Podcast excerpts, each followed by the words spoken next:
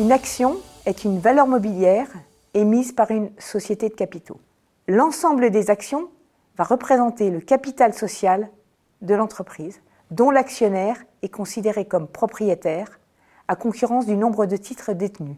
À la création de l'entreprise, les associés ont apporté des fonds et ont reçu des actions en échange. C'est le capital social. Puis l'entreprise grandit et décide d'ouvrir son capital à des apporteurs de fonds propres extérieurs.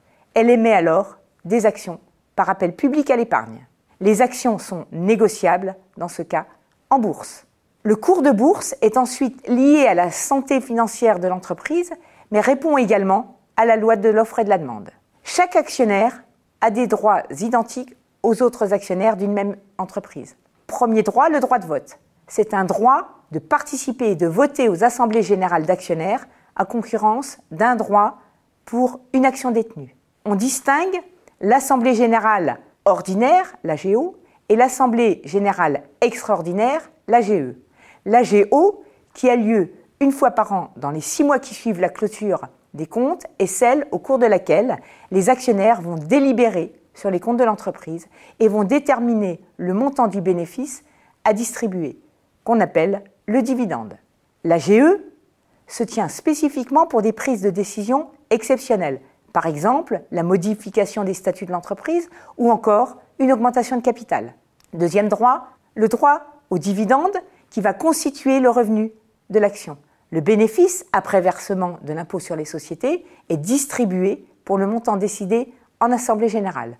On note que même si l'exercice est bénéficiaire, le bénéfice peut être mis en réserve pour des investissements à venir. On parle d'action comme étant une valeur mobilière dite à revenu variable par opposition aux obligations qui sont des valeurs mobilières à revenu contractuel. Troisième droit, le droit à l'information qui est dû à tout actionnaire en direct, quel que soit le nombre d'actions détenues.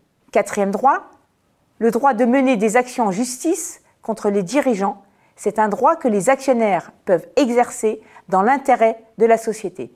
Par exemple, décider la révocation du dirigeant.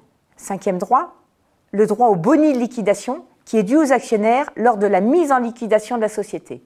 On notera que le remboursement de la valeur nominale des actions et le boni de liquidation n'ont lieu qu'après remboursement des tiers, l'État, les salariés, les banques ou les obligataires. Et enfin, dernier droit, le droit de souscription ou d'attribution qui est accordé aux actionnaires lors d'une augmentation de capital pour leur donner priorité à la souscription des actions nouvelles dans le cadre d'une augmentation de capital en numéraire ou à la distribution gratuite d'actions nouvelles dans le cadre d'une augmentation de capital par incorporation de réserve.